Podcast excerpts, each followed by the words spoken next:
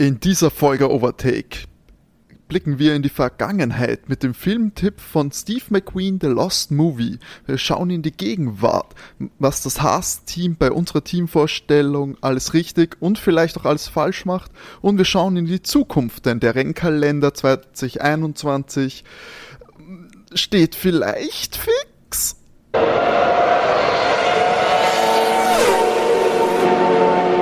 Wunderschönen Montag. Das ist die dritte Ausgabe des Overtake Podcast und wir begleiten euch wie jetzt ab dem dritten Mal natürlich schon Tradition, traditionsreich in die neue Woche.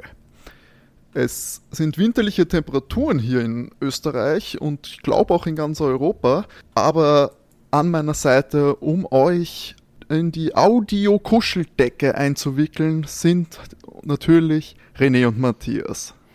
Hallo, liebe Freunde. Hallo. In unfassbar neuer Audioqualität, der René, der hier sein neues Mikrofon einweiht.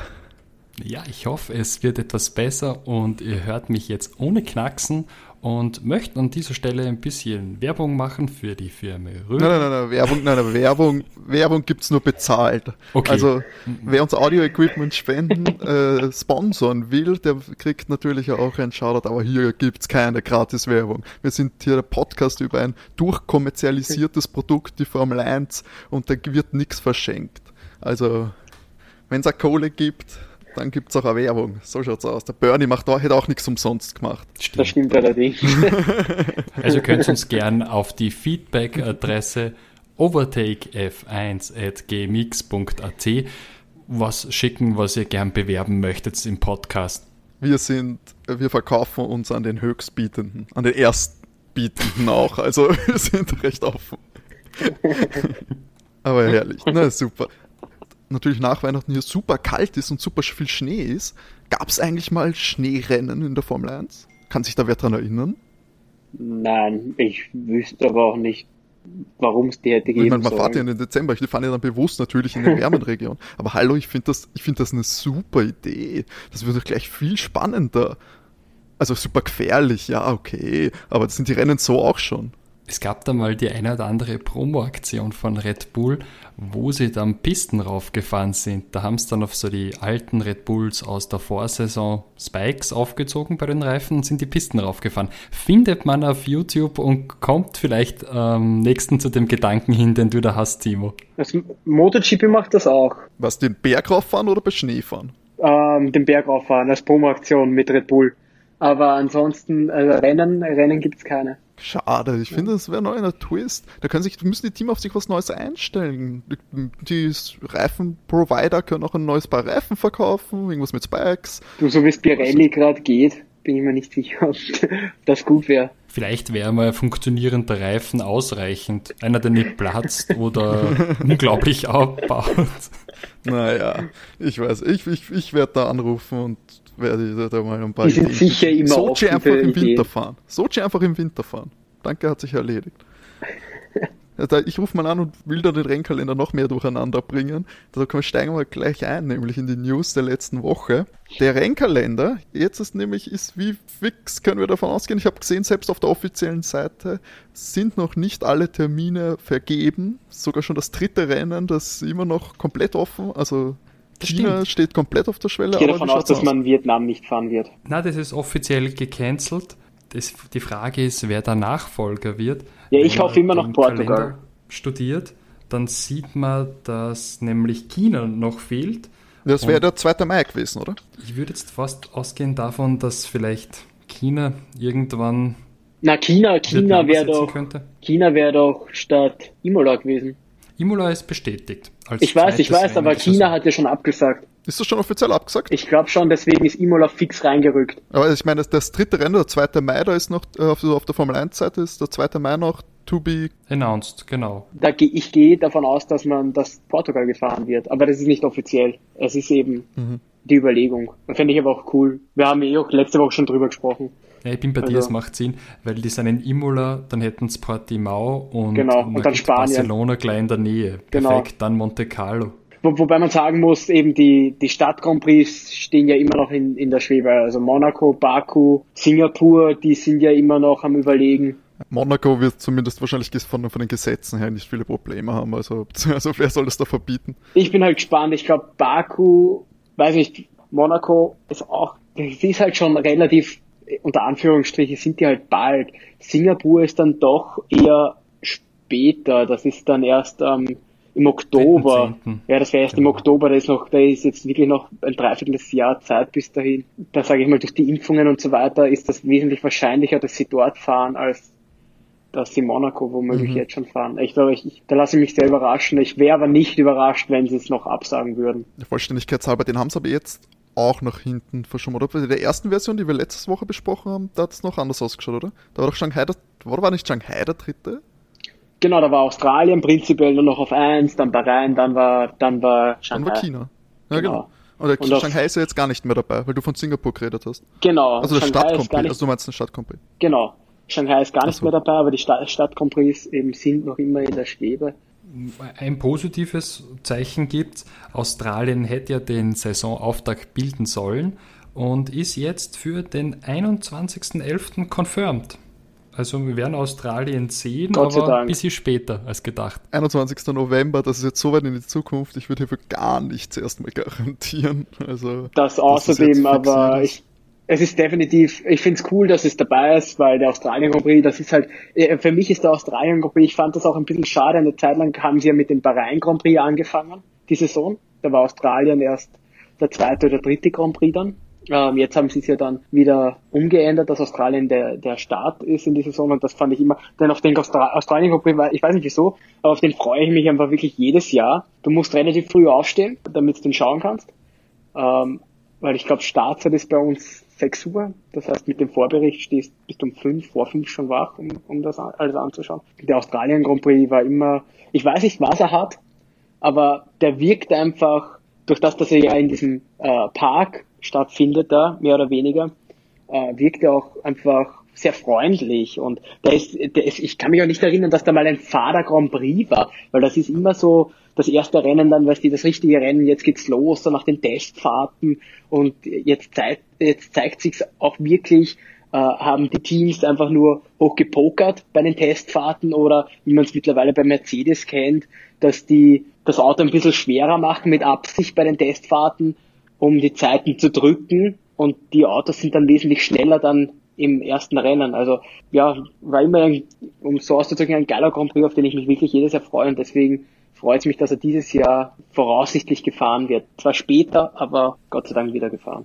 Wir haben da auch im Rennkalender was entdeckt. Auf Platz 22 Saudi-Arabien Jeddah ist mir komplett unbekannt. Metti, wurde dort schon mal gefahren? Nein, aber ich, das ist doch geplant auch schon jetzt seit einigen Jahren, dass sie dort einen Grand Prix machen. Aber der Grand Prix ist ja auch so ein bisschen, da ist sich die Formel 1 Familie, glaube ich, ich weiß nicht, die, sie sagen halt nichts, aber ich glaube, die Formel 1 Fangemeinde ist ein bisschen, ein bisschen weiter weg von dem Grand Prix in dem Sinn, einfach weil Saudi-Arabien und mit den Menschenrechten dort allgemein ein bisschen schwierig. Du musst aber sagen, seit jetzt die Frauen dort Auto fahren dürfen, hat sich die potenzielle Fangemeinde verdoppelt. Wahnsinn. René, du, soll, du solltest anheuern im Marketing. Das ist der, der, der geilste Spin, der geilste Message Control Spin ever. Ich muss mal schauen, ob der Basti wen braucht. Das ist ja super. Ja, natürlich. Aber ja, ja diese Menschenrechtsverletzungen, also was wir gerade auch die Stadien bauen so. Also genau. Das ist schon ein bisschen kritisch zu sehen, das Ganze. Und eben, dass die da auch wirklich dabei sind, da wird schon sehr, sehr viel Geld im Hintergrund auch äh, mitspielen. Ja, das ist, aber da, da, hat man ja sehr viel. Also da finde ich, da hat man schon viele Strecken, die natürlich, glaube ich, auch unter äh, fragwürdigen Bedingungen, da fragt man sich, muss dort gefahren werden? Muss das ein Event für so ab Abermilliarden, muss das da stattfinden während rundherum? Klar, da sind sie sicher, ist Saudi-Arabien sicher nicht äh, das einzige Land. Ja, ich würde sagen, da hast mit der Nummer 1 im Kalender schon ein Problem, weil Bahrain ist jetzt auch nicht unbedingt der Vorzeigedemokratie. Genauso wenig Aserbaidschan, Ungarn, man Russland, kann natürlich nicht sagen, dass man automatisch Singapur. jetzt dort nicht fährt, weil natürlich, wenn dort Fans sind, wenn dort Leute sind, die das sehen wollen und so unterstützen wollen, dann kann man sagen, ja, okay. Man muss aber natürlich hinterfragen können, ob wie viel äh, Millionen da an die richtigen Leute kommt und so, ob das wirklich irgendeinen Nutzen erfüllt oder ob das äh, schlussendlich auch vielleicht Werbung für wenig demokratische Machtstrukturen. Ich, glaube, da würden wir ein riesiges Fass aufmachen. Das, aber es ist wichtig, dass man es anspricht. Wir sollten es ansprechen, das haben wir auch Auf gemacht. Aber, aber prinzipiell, abgesehen von diesem, von der politischen Seite, ist es, ein, ist es eine neue Strecke und ist, was das betrifft, wird es natürlich dann äh, interessant und cool sein, weil wie die Autos auf die Strecke reagieren und man hofft sich natürlich, dass es ein spannender Grand Prix dadurch wird, weil die Fahrer die Strecke nicht kennen und sie dann nur eben im Simulator kennen. Der Simulator ist ja jetzt auch nicht, von den anderen Strecken ist ja, die, die, die du öfter ja fahrst und regelmäßig fahrst, ist der Simulator ja angepasst. Da musst du ja auch wieder den Simulator extra für die Strecke entwickeln. Da bist du ja auch nicht zu 100% sicher, sind das die richtigen, äh, schlägst du so richtig die Kurve ein und so weiter, ist das im, im, im Auto dann wirklich genau gleich und so weiter. Also das ist natürlich dann super interessant. Es wird übrigens, ich habe es kurz nachrecherchiert, es wird übrigens ein Startkurs sein. Ähm, mhm. Und es soll, ist als Nachtrennen geplant, ob das jetzt in der Version dieses Jahr auch stattfinden wird. Und es wird ab 2023 soll dann in der Hauptstadt in Riyadh gefahren werden. Okay. Da haben sich die Bauarbeiten verschoben wegen der Corona. Aber prinzipiell Nachtrennen sind halt immer geil. Mit den Flutlichtern, gerade wenn man sich Singapur anschaut, das ist doch, ich meine, allein im Fernsehen ist das ja atemberaubend, wenn da alles hell ist und äh, mitten in der Stadt und es ist beleuchtet und das ja, schaut einfach Stadt, Stadtrennen, aus. Stadtrennen nachts ist, äh, kann ganz geil sein. Ja. Aber das in Abu Dhabi war ja letztes, war ja sonst auch immer Nachtrennen, oder? Sehe ich das richtig? Abu, Abu, Abu, Abu Dhabi ist immer so, dass es äh, startet am späten Nachmittag und geht dann über in die Nacht. Das ist natürlich auch was ganz Besonderes. Das heißt, du startest eben bei normalen Tageslicht und endest in der Nacht. Und normal haben wir auch in Bahrain die Nachtrennen. Was wahrscheinlich auch äh, temperaturbedingt absolut Sinn macht, dass man diese Rennen nachts fährt. Ja, in Bahrain, glaube ich, sind sie nicht immer nachgefahren. Sind das sie nicht immer, eher, genau. Weil das, die ganze Umgebung relativ unschön ist. Es ist ja nur mhm, Wüste. Punkt, ja. Und da dachte man dann, es wird reizvoller, wenn es unter Flutlicht gefahren wird. Aber die ersten Rennen in Bahrain waren noch am Tag, soweit ich das weiß. Aber sind die Bahrain-Zeiten nicht auch so wenn sie untertags waren, dass sie in der europäischen Zone nicht ideal waren? War das nicht auch ein Mitgrund, dass man den jetzt nämlich auf äh, im Bahrain auf, auf später angesetzt hat, damit der europäische Zeit äh, besser, bessere Einschaltquoten hat? Klingt auf jeden Fall plausibel, ja. Kann sehr gut sein, also würde mich überhaupt nicht überraschen. Und wie du sagst, da ist ja rund um den Grand Prix nichts außer Wüste. Also du siehst dort auch, da ist einfach nicht, normal hast du ja, dass du sagst, ja, da hast du eine, eine, eine super Landschaft, wenn du überlegst, ähm, Österreich hat eine super Landschaft, du hast eine super Landschaft äh, in Spa durch diesen fetten, riesigen Wald, das schaut halt schon auch schön aus irgendwie. Das gibt da irgendwie was und da hast du einfach nur Wüste. Da hast du vollkommen recht. Gibt es nichts zum Sehen. Ja, also wir werden da auf jeden Fall dranbleiben. Ich schätze mal, also ich würde mich sehr wundern, wenn das jetzt schon mal der finale Kalender ist. Davon abgesehen, es fehlt natürlich noch ein Rennen Anfang Mai. Glaubt ihr, glaubt ihr, kommt eins oder lassen sie den aus? Ich glaube, sie werden es noch anfüllen. Die wollten doch die totale Rekordsaison schaffen mit den meisten Grand Prix bis jetzt. Ja, ich glaube, das werden, das werden sie auf jeden Fall versuchen, sich nicht nehmen zu lassen. Ich meine, schauen wir mal, die Situation USA darf man nicht vergessen. Die sind ja auch abgefallen letztes Jahr. Es sind einige Grand Prix neu dabei. Aber die Situation in den USA ist ja immer noch sehr ungeklärt. Hoffen wir, dass alle so stattfinden, weil das würde bedeuten, dass wahrscheinlich ein bisschen mehr Normalität eingekehrt ist, dass man solche großen Events idealerweise natürlich mit Zuschauern wieder äh, abhalten kann. Und das, das ist das Nächste. Das wäre auch sehr schön, wenn ein paar Zuschauer wieder dabei sind. Ja, wie gesagt, wenn es möglich ist, und das können wir uns ja dementsprechend hoffen, weil das wird bedeuten, dass die Lage mehr unter Kontrolle ist. auch wenn wir so Live-Broadcasting machen. Sonst hat sich die Woche, wie ich das so schon so ein bisschen was getan, aber hauptsächlich Kleinkram. Natürlich, Toto Wolf hatte Geburtstag. Herzlichen ja, Glückwunsch. 12.01. Matti, wie alt ist er geworden? Ich habe nicht nachgerechnet. Ich bin ganz ehrlich. ich dachte mir, es ist einfach schön zu wissen, dass er Geburtstag hatte. also der Toto also, ist einfach so ein, das ist einfach, der schaut einfach immer noch jung aus. Für sein Alter. 49 Jahre ist er jetzt alt übrigens. Nächstes Jahr dann die 50. Eigentlich eh noch relativ jung, muss man fast sagen. Bin fast überrascht. Ja, und schon sehr viel erreicht. Aber zum Toto kommen wir dann eh der, der kriegt ja dann eh seine, mit Mercedes seine eigene Folge. Das stimmt äh, natürlich, wenn wir dann bei unseren Teamvorstellungen schon ein bisschen äh, Teasing machen. Heute natürlich das Team Haas. Genau. Ähm, aber jetzt, wir haben noch ein paar News. Das sind diese Woche weniger als die letzte Woche jetzt. Keine großen Brecher. Bottas möchte nicht mit Nico Rosberg ver verglichen werden und sagt, er hat absolut keinen Bock auf Psychospielchen mit Lewis. Finde ich auch ganz gut von, von Valtteri. Man muss ja sagen, er hat ja den Ruf als sehr fairer Teamkollege erarbeitet und als, sag ich mal, Stütze des Teams, als gute Nummer zwei. Ich habe ein bisschen recherchiert, was den Valtteri angeht.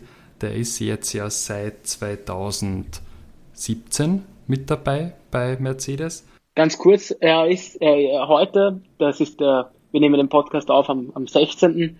Und eben 2017, am 16., also 16.01.2017, äh, hat er bei Mercedes unterschrieben. Also ist auch sein Jubiläum ein bisschen. Gratuliere. Und er war gar nicht so unerfolgreich eigentlich. Äh, man sieht natürlich immer in Lewis als die große Nummer 1, aber der Bottas hat tatsächlich neun Siege, 16 Poles erreicht in seinen 156 Starts, die er bis jetzt hatte.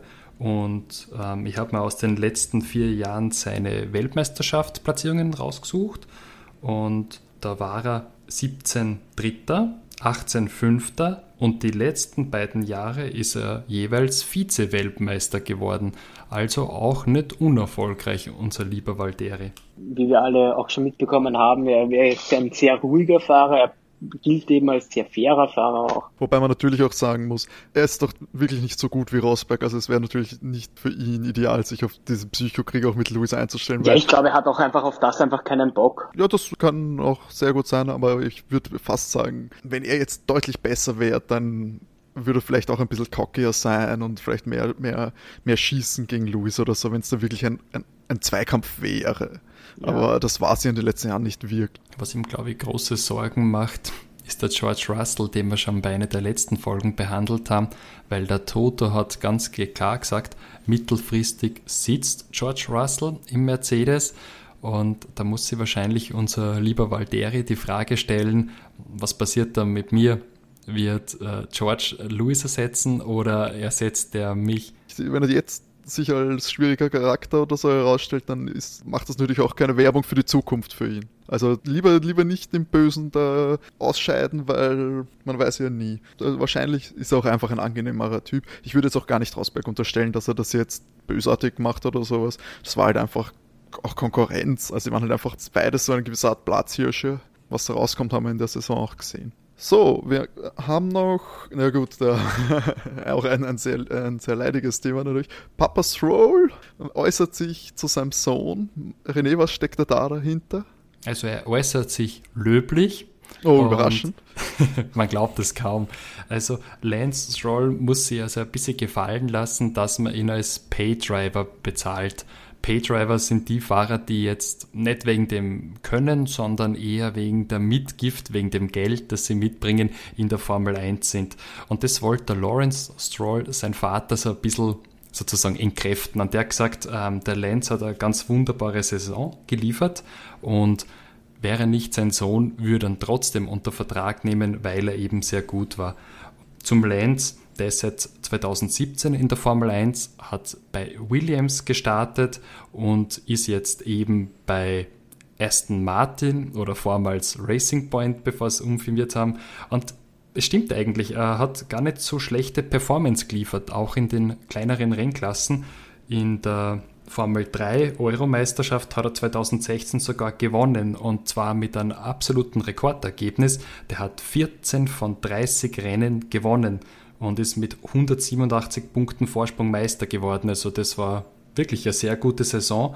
Und man muss auch sagen, dieses Jahr war er zweimal Dritter in Monza und in Bahrain und in Istanbul war er sogar auf Pole. Da hat er ja so ein bisschen ein Thema mit dem Flügel gehabt, der war kaputt, aber da hat er 30 Führungsrunden geliefert. Und ich finde, ist doch ganz ähm, gute Saison eigentlich. Ich weiß nicht, wie beurteilt ihr den Lance Stroll? Ich meine, das ist schon mal klar, dass der eigene Papa den Sohn dann irgendwie da löblich erwähnt. Ich muss aber zugeben, ich kann mir, ich glaube nicht, wäre Lance Stroll nicht der Sohn von ihm, dann hätte er ihn nicht weiter beschäftigt, wenn er jetzt die Wahl hätte zwischen Vettel kommt ins Team und er muss sich entscheiden zwischen Perez äh, Lance. Und da, da hätte er, glaube ich, einfach Perez behalten, wenn Lance nicht sein Sohn gewesen wäre. Ihr hättet Perez behalten. Definitiv. Ich, äh, ja, weil Perez hat dann doch, äh, ich sage nicht, Lenz ist eine gute Saison gefahren, kann man nicht sagen, das stimmt. Aber Perez ist einfach um ein Eck eine bessere Saison gefahren. Weil schlussendlich hat auch Perez äh, ein Rennen gewonnen. Bin ich bei dir? Also sie haben ja beide Corona gehabt, aber der Perez ist einmal länger ausgefallen mit Corona. Der, der, der Stroll nur ein Rennen in der Grand Prix der Eifel, wo dann der Nico Hülkenberg ihn ersetzt hat. Genau. Und ja, er ist auch re relativ oft rausgeflogen, muss man sagen. Da gab es ja doch die eine oder andere Reiberei mit Max Verstappen. Kannst du dich an die noch erinnern, Matti? Welche meinst du? Die, wo der Max Verstappen ihn mit ein bisschen unfreundlichen Worten bedacht hat. Weiß ich jetzt tatsächlich nicht, was du meinst. Oder fällt mir jetzt einfach nicht an. Was, wo naja, war der das? Max hat ähm, den Lance als Mongo bezeichnet, woraufhin dann der Max ja eine Protestnote von die Vertretung, glaube ich, der Mongolen erhalten hat. Ah, ich kann mich erinnern. Von der Mongolei, wirklich? Ja, irgendeine Protestnote. Ja, ja, da, da, ja, ja, ich weiß schon. Das, äh, hat, das nicht der, hat das nicht der Max dann öffentlich sogar gepostet, dass er nicht versteht, warum er das, warum er, warum er da jetzt irgendwie eine Strafe bekommt, oder? Ich denke genau das war's, ja. Das hat er auf jeden Fall auf seinem Instagram äh, ja, ja. Ähm, viel gepostet. Also geht es auch eher um Mongolismus, oder was ja die Beleidigung war für das Down-Syndrom. So wie das ja gemeint haben. Der wird ja nicht gemeint haben, er ist ein Mongole. Ja, ja, aber, der, der, aber, aber, aber die Regierung hat sich angegriffen gefühlt. Das weiß ich ja, wo du sagst, das stimmt schon. Ja, ja die haben da einen, einen, einen langen Brief geschickt, dass sie das nicht so toll fanden. ja, aber der, der, der Max hat im Originalteil als Mongol beschimpft. Ach so, was? Das war ein Patimau, jetzt weiß ich es wieder. ja, super. Absurd. Naja, schneller Themenwechsel hätte ich gesagt. Das Team Williams vermutet, dass es keine Wunder vollbringen wird. Also ja. genau genommen CEO Jost Capito, der neue. Ja. Aber das war zu erwarten, weil eben das Auto ja nicht verändert, grob verändert werden darf. Also man kann mit Williams frühestens äh, in der nächsten Saison rechnen. Selbst wenn man es groß verändern kann, muss man natürlich von klappt das innerhalb von einer, einer genau. Saison. Keine große Überraschung hier. Ja, der Jost hat, äh, fand ich ganz bemerkenswert, ähm, im Interview gesagt, man muss zuerst verschlanken, dann geht die Performance runter und dann geht sie wieder rauf. Also glaube ich, dass die Umstrukturierungsmaßnahmen von Door Little Capital doch Verschlankungen sind. Ja gut, das hat vor, vor einer Woche hat das, hat das eben noch nicht geheißen. Er sagt Verschlankung. Umstrukturierung. ähm, ähm, ich fand das Interview von ihm aber ganz interessant, weil es waren da noch zwei Sachen rauszuhören. Er hat gesagt, die 2022er Regeln, eben diese Budgetverschlankung, ist für ihn super. Da freut er sich drüber. Ist klar, weil das Team einfach weniger Budget hat. Und er hat keine Ambition, Teamchef zu sein. Er ist jetzt ja nur sozusagen der Geschäftsführer, aber er wird nicht an der Strecke immer präsent sein und äh, Entscheidungen treffen, wie wer muss an die Box, was gibt es für eine Reifen, was für eine Aeroteile setzen wir ein. Das heißt, er wird so ein bisschen im Hintergrund auf, halten. Gut, wenn man, wenn man weiß, wo man, wo man am besten eingesetzt ist. Weil jemand, der da alles machen will, kann natürlich auch zu Problemen führen, teamintern. Ja. Wir haben noch äh, das erste Fotos von, wie haben wir jetzt gesagt, spricht man es aus, René? Alpine. Alpine. Alpine.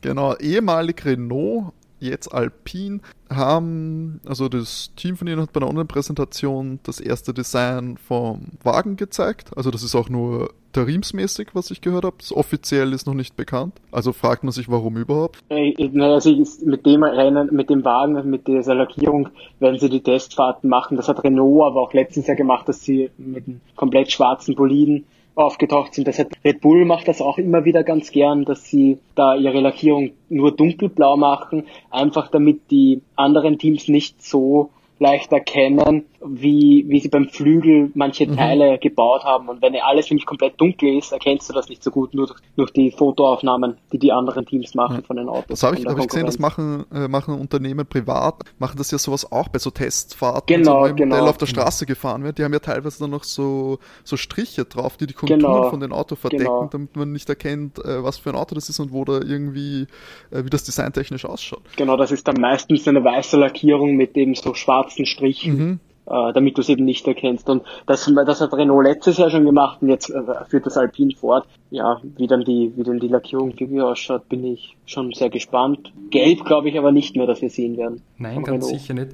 Ich habe zur Lackierung ein bisschen was gelesen und gehört. Mhm. Das Auto heißt ja A521. Das A steht natürlich für Alpine. Und das 500 war das erste Formel 1 Auto aus 1975. Das ist ein Hommage und das 21 steht fürs Rennjahr. Sie haben auf jeden Fall gesagt, ähm, sie wollen die französische Flagge oben haben. Die ist auch immer bis jetzt beim Renault oben gewesen. Und dann dieses Alpine-Logo, damit man es einfach einmal so ein bisschen marketingmäßig promotet. Und ich nehme an, die Alpine-Autos werden dann das gleiche Logo tragen. Ein bisschen kleiner halt, also nicht so überdimensional. Was ganz interessant ist zum Alpine, das haben sie da jetzt mit angekündigt mit der Lackierung. Die haben 1200 Mitarbeiter und wollen bis 2025 mit Alpine Geld verdienen. Und da gehört nicht nur das Formel 1 Team dazu, sondern auch die Sportautos. Also das ist wirklich so eine eigene Gesellschaft mhm. und baut dann sozusagen sportliche Autos und ersetzt diese Renault RS-Modelle, die es immer gab bis jetzt. Also es wird wahrscheinlich auch Privatautos geben, die von der Marke Alpine. Genau. Das ist einfach quasi eine neue Unterordnung, also Untergesellschaft von Renault. Da gibt es ein bisschen eine Geschichte dazu. Das war mal so ein privater Rennstall und der ist 1973 von Renault gekauft worden mhm. und da gab es schon diese Alpine-Autos. Ich glaube, die sind ein bisschen verschwunden. Dann hat man sich wahrscheinlich gedacht, na, jetzt machen wir Renault RS und so weiter. Und jetzt will man halt wieder so eine sportliche Marke haben. Also ob man da jetzt erfolgreich eine neue Marke etablieren kann. Naja, mal schauen. Gerade in der jetzigen Zeit irgendwie scheint mir ein teures Unterfangen zu sein. Jetzt irgendwie eine neue Sportmarke quasi mit neuen Auto auf, auf den Markt zu bringen. Ich weiß nicht. Ja, und vor allem der Headcount ist groß. Die Termine für die neuen Autos, die Allgemeinpräsentationen, wissen wir da schon mehr? Ein bisschen was.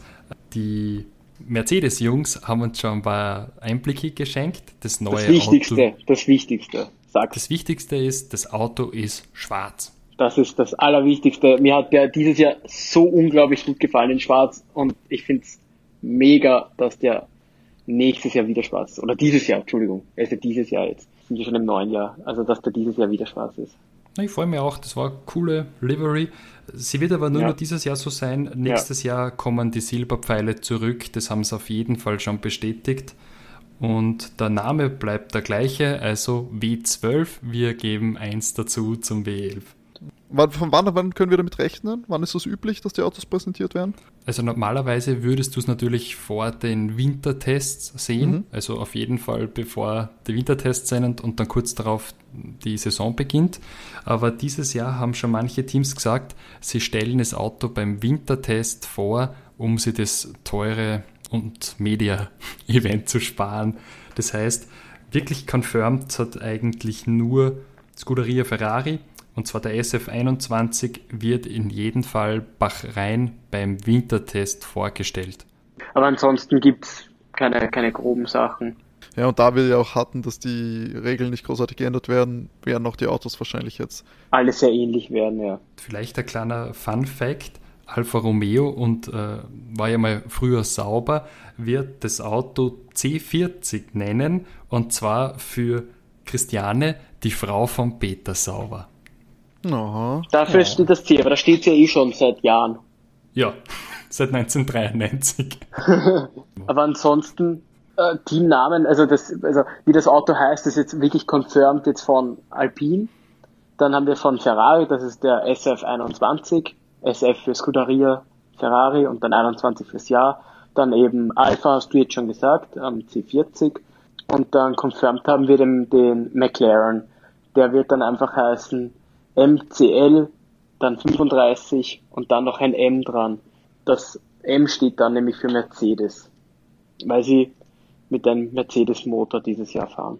Und ähm, Red Bull wird wahrscheinlich das Auto RB16B nennen für die Weiterentwicklung des RB16, den wir letztes Jahr schon gesehen haben. Hä, hey, warum nimmt man da B? Das klingt doch lame. Also im Moment der RB16B, das klingt doch so wie die das B-Fahrzeug, das klingt doch nicht gut. Das ist, glaube ich, so, so ein bisschen aus der, aus der Feder des Adrian Newey, der hat das immer gern gemacht.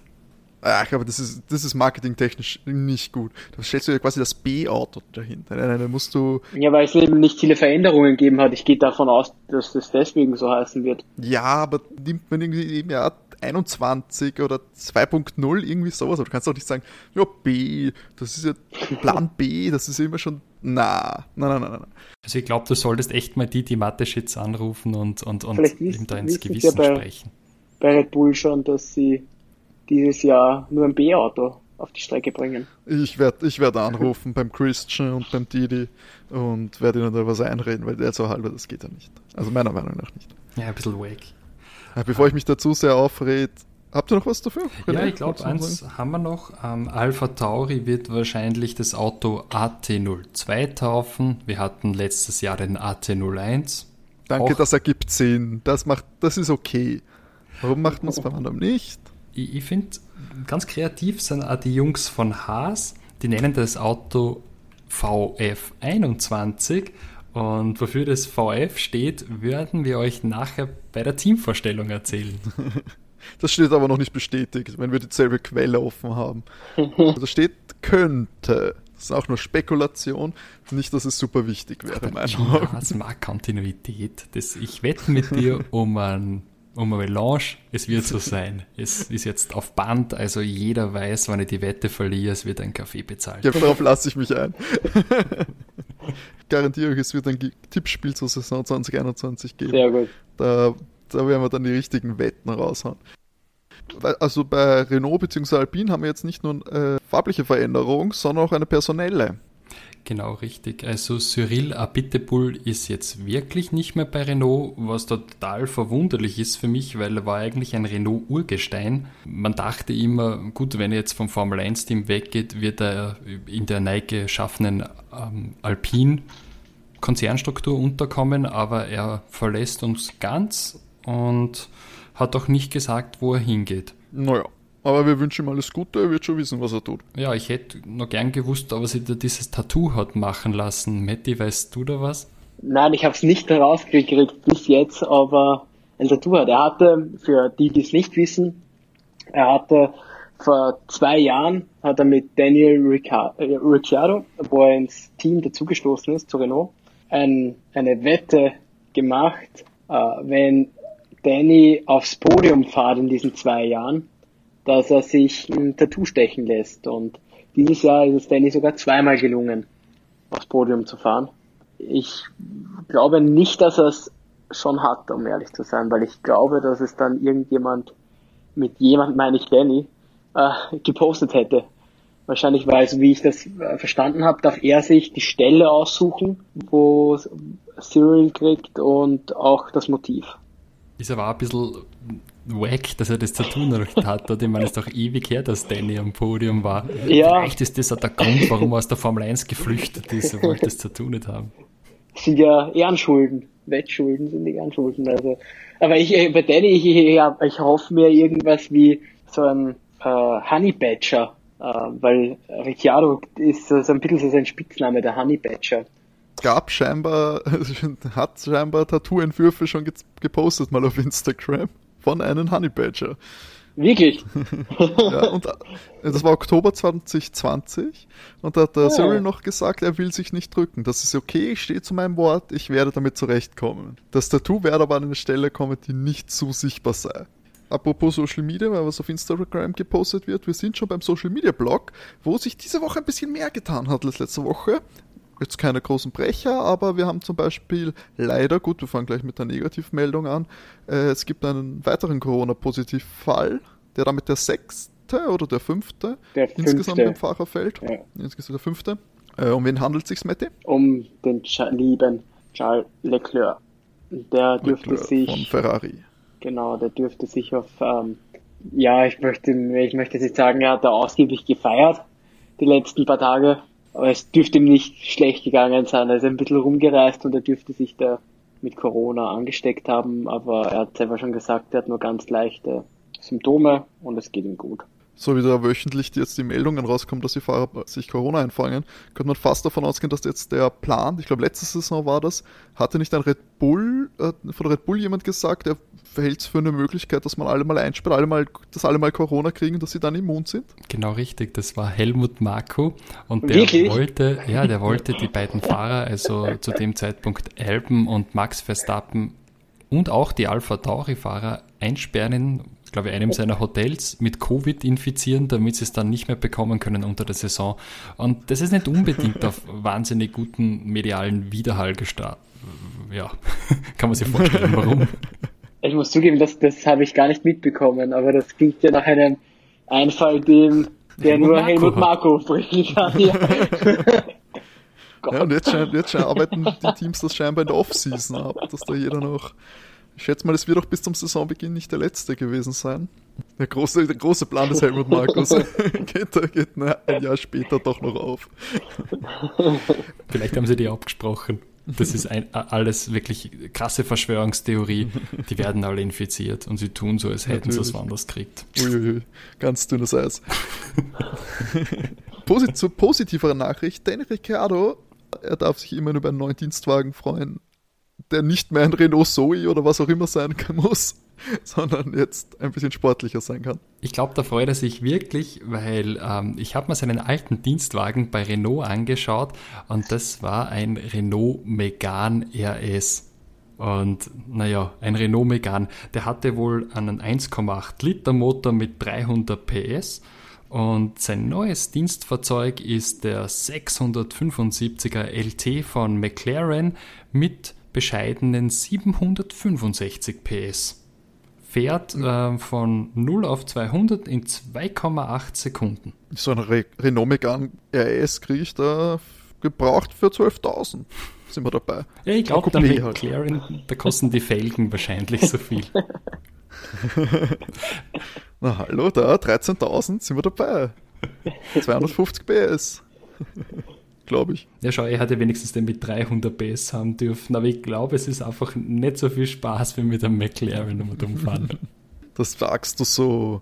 Ich glaube nicht. Ich glaube schon, das macht keinen. So schnell darfst du eh nirgends fahren, außer in Deutschland. Ja, was ich, also, ich glaube, es, es geht da ein bisschen auch um Beschleunigung und Handling und das eine ist halt ein aufgeföhnter Kleinwagen und das andere ist ein Sportwagen, der irgendwo händisch zusammengebaut wird mit besten Materialien bin ganz ehrlich, ich finde, viel haben keinen gebrauchten McLaren. er ist erst seit 2020 am Markt. Also schwierig. Ja.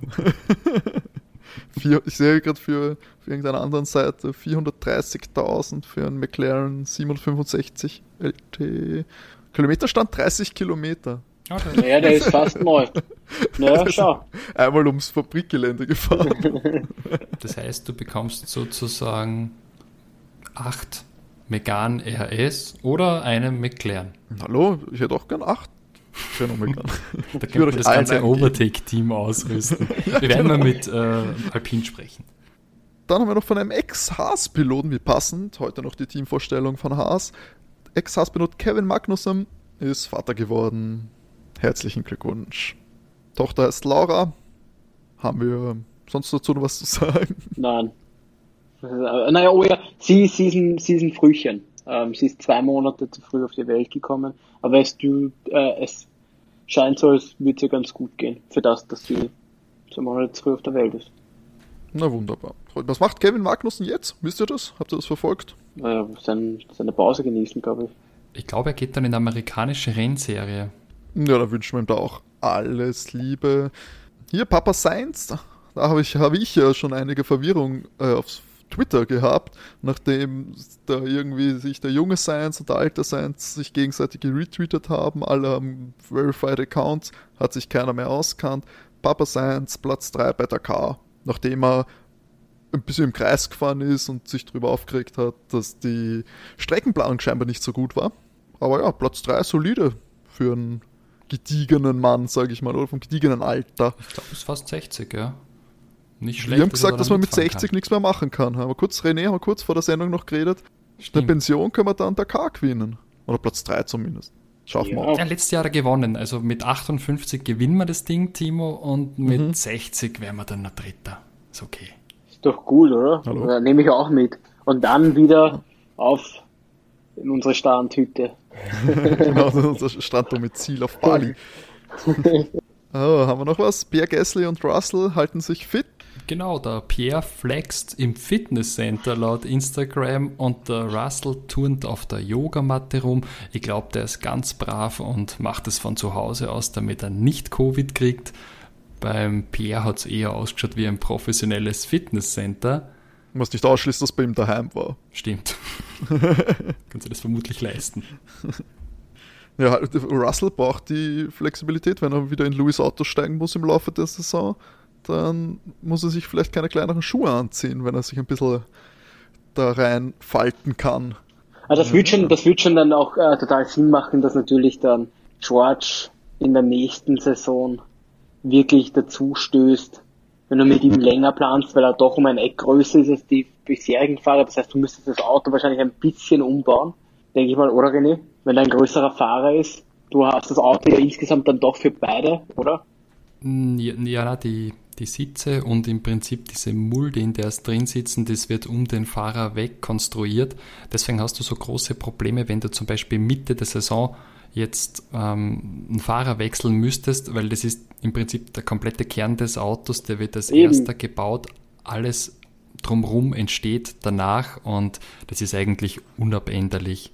Deswegen, deswegen würde es schon Sinn machen, wenn du gleich das neue Konzept hast von neuen Regularien, dass du dir den, den George dann gleich halt ins Auto setzt, weil du dann von vornherein das Auto auch gleich mit ihm, mit der Größe und allem drum und dran weiter aufbaust würde genauso sehen. Deswegen glaube ich, ist für den Valtteri echt dieses Jahr die letzte Chance, Weltmeister zu werden, weil wenn er jetzt wieder vom Louis so deklassiert wird und Louis nicht in Pension geht, sondern einen Dreijahresvertrag vielleicht unterschreibt, dann sehe ich eigentlich George Russell 2022 im Mercedes fahren.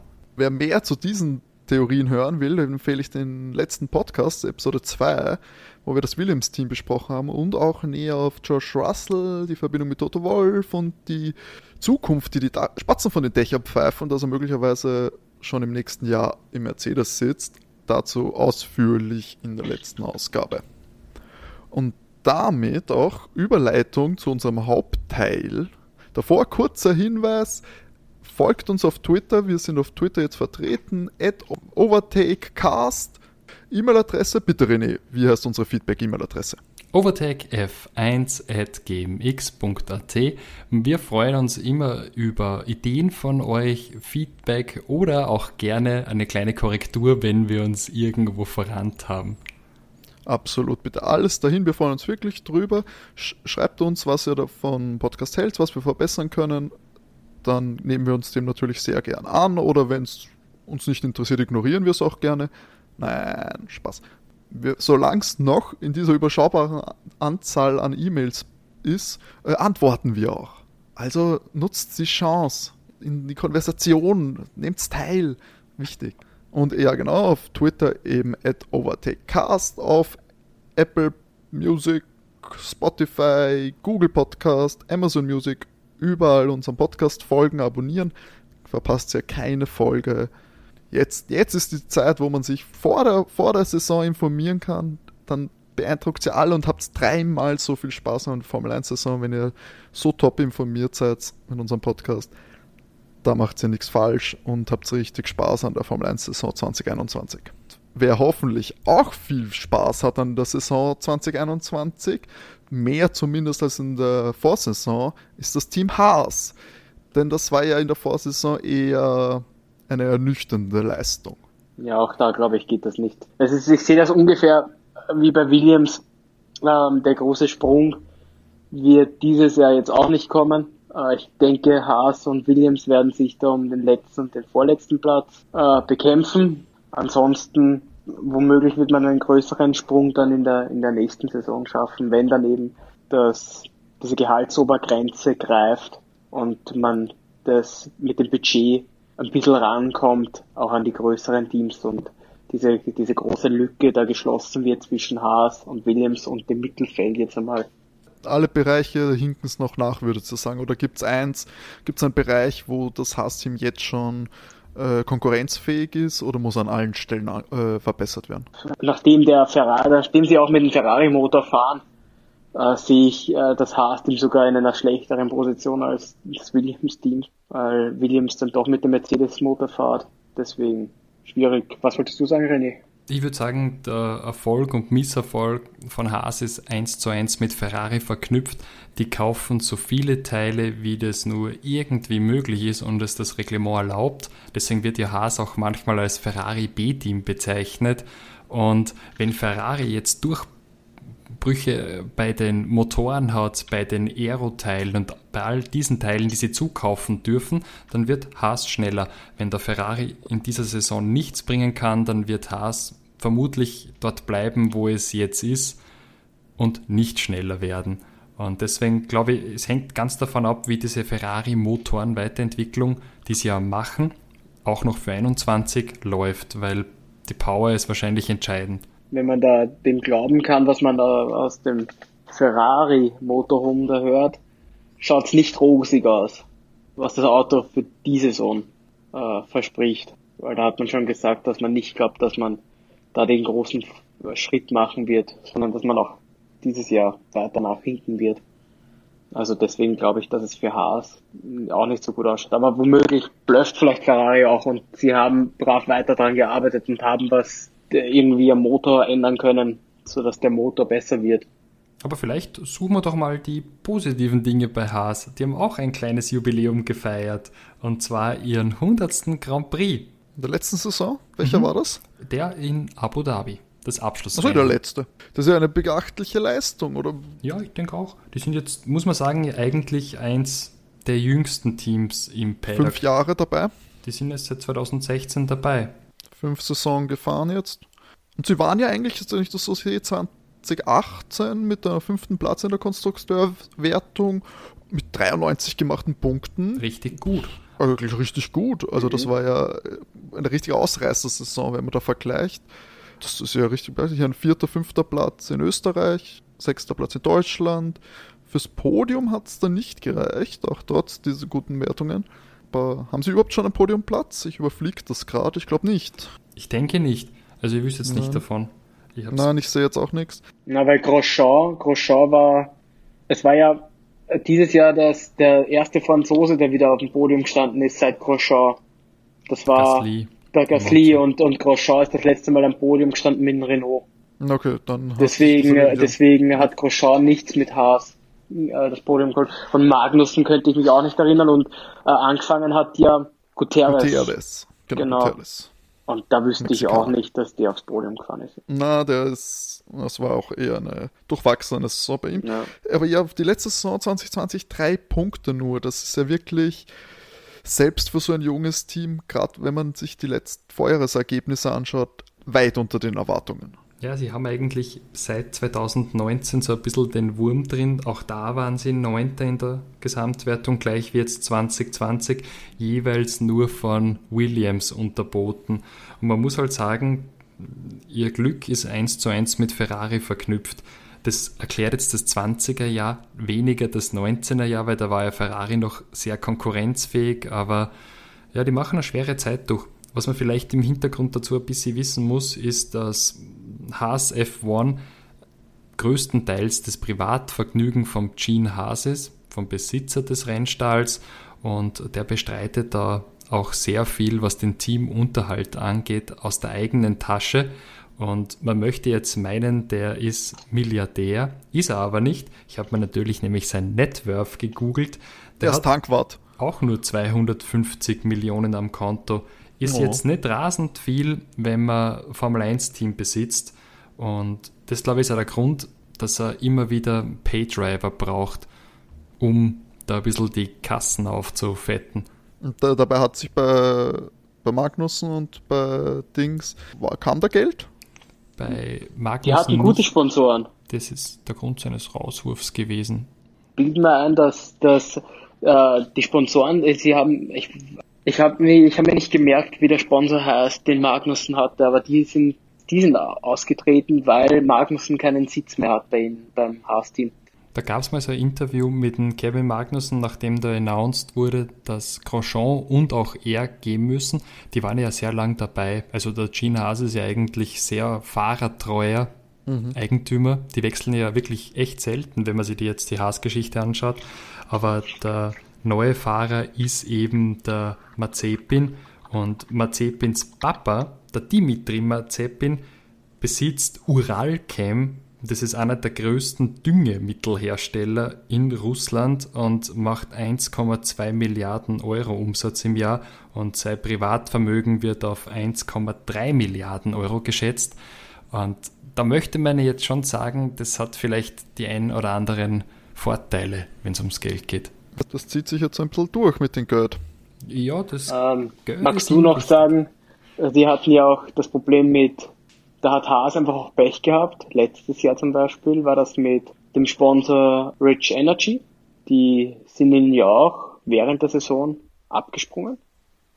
Ich glaube, das war ja ein sehr dubioser Geschäftsmann, der Rich Energy, Energy Besitzer. Das konntest du ja nirgendwo kaufen. Der hat immer gesagt, wir ja. sind das bessere, coolere Red Bull. Und ähm, der Schmäh war ja dann Get Rich Energy or Die Trying. Du konntest es nirgends kaufen. Genial. Und ich weiß jetzt nur, das ist ein bisschen noch, jetzt in den letzten paar Tagen war das jetzt im Gespräch, dass angeblich das Rich Energy wieder einsteigt in die Formel 1. Ich habe nicht rausgefunden, äh, mit welchem Team. Ich kann es mir nicht vorstellen, dass Haas ihn zurücknimmt, nach dem, was war, nachdem Haas ja nie Geld bekommen hat dann von Rich Energy. Und das hat Haas sicher letztes Jahr schon sehr wehgetan. Habt ihr euch den schon mal angeschaut? Den ja, ja. ja, der Typ ist ein Vogel, der hat sicher kein Geld. Das gibt er amtlich mit drei Siegeln. Das war jetzt eben ein Gerücht, das die letzten äh, zwei, drei Tage jetzt läuft, ist, dass der zurück in die Formel 1 womöglich kommt als Sponsor. Wir werden es im Auge behalten. Das wirkt mir alles sehr dubios. Der Typ ist scheinbar komplett durch. Dass man darauf reingefallen ist als Formel 1, ist ein bisschen peinlich fast. Man muss ja sagen, das mit diesen dubiosen Sponsoren hat in der Formel 1 auch schon ein bisschen Geschichte. Da gab es doch mal diesen Williams-Sponsor, der behauptet hat, er kann so das erste faltbare Handy machen und mit 3D-Bildschirm und sonst was. Und das konntest du auch nie kaufen. Das gab es nirgendwo. Aber auf der Website wurde das groß präsentiert. Und also unseriöse Sponsoren in der Formel 1, ich glaube nichts Ungewöhnliches aber beeindruckt, weil gerade in der Formel 1, wo es um sehr viel Geld geht oder beziehungsweise wo es das Investment sehr hoch ist, erwartet man doch, dass da irgendwas vom Sponsor kommt, also dass da irgendwie Geld überwiesen wird irgendwann. Da gibt es eine Anekdote dazu, die, die Teams durchwegs werden dazu verpflichtet, wie damals der Gene Haas einsteigen wollte, hat der Ecclestone, damalige Rechtevermarkter, Besitzer von der Formel 1 zu ihm gesagt, ja, kannst du, aber du musst 20 Millionen Pfund überweisen auf das Konto, dann weiß ich, du meinst es ehrlich. Spaß für reiche Ehrlich. Männer. Ja, wirklich. So ja, gut, aber das, ich meine, das, das, irgendwie kann man es ja auch ein bisschen nachvollziehen. Ich weiß, wir reden da natürlich von Geldern, die von uns im Normalfall wahrscheinlich nie jemand irgendwie anders besitzen wird. Wart auf das ähm, Tippspiel, Mette, was für da gehen wird. Aber das, ein bisschen kann ich das verstehen, weil wenn du dich da neu einkaufen willst in die Formel 1, schlussendlich war ein Platz frei und der Platz wurde ja freigehalten dann für Haas. Weil hätte der das Geld nicht gehabt, stell dir vor, der tritt dann an und kann nicht zahlen. Wäre natürlich dann auch problematisch, wenn, wenn das, der Platz weg wäre und du hast dann ein Team, was bankrott ist eigentlich und verlierst den ganzen Formel 1 Platz. Also das kann ich zumindest noch ein bisschen nachvollziehen, dass aber was mit Rich Energy war, dass da, dass du da praktisch ja schon Werbung gemacht hast die ganze Zeit dafür. Die sind ja die ersten Rennen gefahren, schon als großer Titelsponsor. Das Auto, die Lackierung wurde ja sogar angepasst für diesen Titelsponsor und so weiter. Und dann kriegst du keinen Cent von dem. Ist das halt wirklich blöd. Und ich. so hat's der Gene Haas sich auch bezeichnet. Aber das war wirklich blöd, die Nummer. Ja, ich möchte jetzt nicht äh, andere Ausdrücke verwenden. kann man sicher anders auch noch äh, beschreiben. Ja, aber ich glaube, das hat ihnen wirklich letztes Jahr schon sehr wehgetan. Ja, dieses Jahr, sie dürften dieses Jahr schon sehr knapp mit dem Geld dran gewesen sein, weil so wie ich das mitbekommen habe, hat der äh, Günther Steiner, es war dann irgendwann kurz nach dem Österreich Grand Prix, bilde ich mir ein, dass er ein Interview gegeben hat, wo er gesagt hat, dass sie Probleme mit den Bremsplatten haben und dass die nicht ganz so funktionieren, wie sie funktionieren sollten. Und deswegen ist das Auto auch langsamer, weil sie nicht richtig bremsen können. Und sie haben aber kein Budget mehr frei, dass sie dieses Geld, was sie noch haben, jetzt in die Entwicklung äh, für, die, für die Bremsen verwenden können, dass sie das Problem in den Griff kriegen, weil sie das Geld anders verwenden müssen. Ja, es stand sehr auf der Kippe. Der Gene Haas hat wohl überlegt, das ganze Projekt einzustampfen, was sie wieder dadurch erklärt, dass er sehr aus seiner Privatschatulle bestreitet und Haas CNC, die bauen Werkzeugmaschinen. Und natürlich ist jetzt der Markt für Werkzeugmaschinen auch nicht rasend vorteilhaft gewesen im Jahr 2020 und dementsprechend wird es wohl ihm auch nicht so gut gegangen sein. Und das erklärt für mich, warum er jetzt im Prinzip die beiden neuen Fahrer gewählt hat. Aber ähm, kurzer Exkurs vielleicht, bevor wir zu den Fahrern kommen. Mhm. Ähm, also das ist so eine gute Überleitung, äh, René. So eine gute Überleitung. Und jetzt? Jetzt habe ich es zerstört. naja, äh, Haas hat ja einen Österreich-Bezug. Habt ihr das gewusst? Mario Haas, der ehemalige Stürmer von Sturm Graz. Fast. Schade. nein, nein, nein. Äh, an, an prominenter Stelle, und zwar der Teamchef mit den sympathischsten Englisch, der Günther Steiner ist Südtiroler und somit fast Österreicher ehrenhalber. ich hab gedacht, das kommt noch was anderes, aber das ist ja quasi Österreicher hier. Und wisst ihr, äh, mit wem der Günther Steiner eine gemeinsame Vergangenheit teilt? Mit, mit einer Österreicherin. Nein, mit unserem Freund Niki Lauda. Und zwar, ich habe mir so ein bisschen diesen, diesen Lebensweg des Günther Steiner angeschaut und mhm. der war tatsächlich bei Jaguar, die hatten ja Formel 1 Team, und bei Red Bull angestellt. Wurde damals wohl von Niki Lauda geholt. Also verdanken wir ihm Niki, dass äh, Günther heute in der Formel 1 weilt. Super. Jetzt natürlich zu den spannendsten Fakt über Haas, weil die ja wohl mit dem buntesten neuen Fahrerfeld äh, in die neue Saison gehen werden, weil das sind ja beide neuen Fahrer schon bevor sie überhaupt ihre ersten Kilometer im Formel 1 Auto gefahren sind, schon in den Medien präsent wie sonst kaum jemand. Also die beiden sind in ihrer very first season, so heißen übrigens auch die Haas-Autos, VF steht für very first. Das ist der Witz, den wir euch da vorenthalten haben. Die beiden Fahrer sind Mazepin und Schumacher. Schumacher, sage ich mal, Schumacher. ist für alle ein Begriff, weil den, seinen Vater, den Michael Schumacher, glaube ich, äh, kennt jeder. Sein Onkel Ralf Schumacher.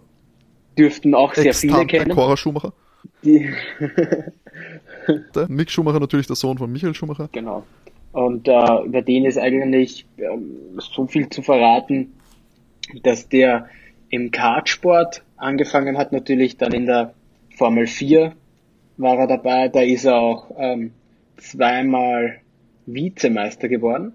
Und dann in der Formel 3 ist er Weltmeister geworden, 2018 war das. Und in der Formel 2 ist er 2020, also letztes Jahr ist er Weltmeister geworden. Seine Startnummer wird sein die Nummer 47 wie würdest du denn den Schuhmacher so jetzt von der Persönlichkeit charakterlich beschreiben, Matti? Ist das für dich einer, der polarisiert oder ist das eher so der brave deutsche Arbeiter, der sich da hochkämpft durch die einzelnen Rennklassen?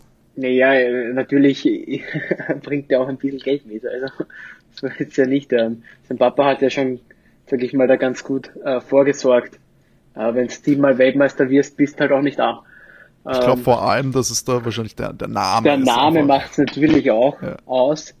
Das Talent hat er jetzt auch. Ich weiß nicht, das, da tue ich mir sehr schwer, weil ich einfach die Formel 2 oder die Formel 3 nicht grob verfolge. Ich merke schon äh, und krieg schon mit, welche Fahrer da jetzt irgendwie ein bisschen talentierter sind, aber inwieweit, ich verfolge nicht die komplette äh, Formel 2 Saison. Ähm, das muss ich auch zugeben. Ich habe aber mitbekommen, dass 2000, äh, also 2020 war ein richtig, ein richtig gutes Jahr für ihn. Äh, nicht umsonst ist er auch Weltmeister geworden. Ähm, da hat er aber auch ein paar Höhen und ein paar Tiefen gehabt. paar Rennen hat er nicht so gut beendet, aber schlussendlich wirst du auch dort äh, nicht umsonst dann Weltmeister, weil man darf nicht vergessen, in der Formel 2 oder in der Formel 3 sind ja alle Autos gleich schnell. Wir haben ja alle dasselbe Budget. Da hast du auch ein gewisses Talent, wenn du es dann schaffst, äh, Weltmeister zu werden. Also von Mick Schumacher kann ich mir schon noch vorstellen, dass der wirklich für die Formel 1 was mitbringt. Ähm, Im Vergleich zu manchen anderen, zu dem kommen wir ja dann eh auch noch, ist er auch ein bisschen ruhiger ähm, und gesitteter. Apropos ruhig und gesittet. Ich glaube, du spielst auf unseren Freund Mazepin an. Und ja. da es ja doch die eine oder andere Kontroverse. Also ich habe mir da eine rausgesucht aus dem Jahr 2016. Ja, wir, wir können die eh gern alle durchgehen. Also so ist ja nicht. Das sollte man auch schon besprechen. So viel Zeit muss sein. Ich glaube, er wird uns auch über die Saison, ich bin da wirklich guter Dinge, immer mit äh, einigen Kontroversen versorgen. Also erzähl mal deine, die du hast. 2016 war der Mazepin in der Formel 3 unterwegs und hat den Callum Eilot, den wir auch schon mal hatten, verprügelt. Und zwar hat er ihm ein blaues Auge zugeführt, Verletzungen an Kiefer, Nacken und der Wange. Und das nur, weil er sich im freien Training durch den Callum behindert gefühlt hat. Das ist, das ist das Schlimme, weißt du. Äh, also, ich meine, das ist überhaupt die ganze Tat ist natürlich schlimm. Aber, aber, dass du da scheinbar austickst, weil, weil du dich im Training behindert fühlst. Dann, dann, dann lass ihn, dann entweder überholst ihn, ja, oder du hältst halt einen Abstand zu ihm und wartest halt ein paar Sekunden und dann, es ist das freie Training. Ich meine, wie kannst du, wie kannst du ansatzweise da austicken? Keine Ahnung. Kannst du es offensichtlich? Kann ich, du, ja, ja, naja, jemand kann es offensichtlich. Das Tragische ist ja auch wirklich, wenn das stimmt, was im Wikipedia steht, dass er ein, ein Rennen sperren oder Ich fand auch, das, das fand ich auch äh, schlimm, dass, die, wie, dass er da nur ein, ein, eine, ein, ein Spiel, wollte ich sagen, ein Rennen Sperre hat. Aber der scheint immer so billig davon zu kommen. Da gab es ja auch den Vorfall 2020 in, in, in Spa. Naja, zuerst hatten wir 2019 noch. Da war es so, dass Mazepin auch einen Unfall ver äh, verursacht hat, weil, ich habe mir das dann nochmal angeschaut. Das war in, in Sochi in Russland. Du hast ja diese, du startest ja und da hast ja diese ewig lange Gerade. Gleich bei Startziel, das geht ja dann ewig lang gerad. Und dann hast du so eine, diese Links-Rechts-Kurve, äh, Rechts-Links-Kurve, Entschuldigung. Und damit du, das, das ist ja bekannt, dass da nach, gerade nach dem Start, weil du hast so eine lange Gerade, dass die Bremsen kühl sind. Deswegen musst du einen, darfst du nicht einfach nur diese Kurve dann, wenn du rausrutscht, abkürzen, sondern du musst so einen kleinen Fluchtweg halt fahren. Der ist vorskizziert, praktisch am Boden, den du dann noch fahren musst, damit du die Strecke wieder, dass du auf die Strecke zurück darfst normal.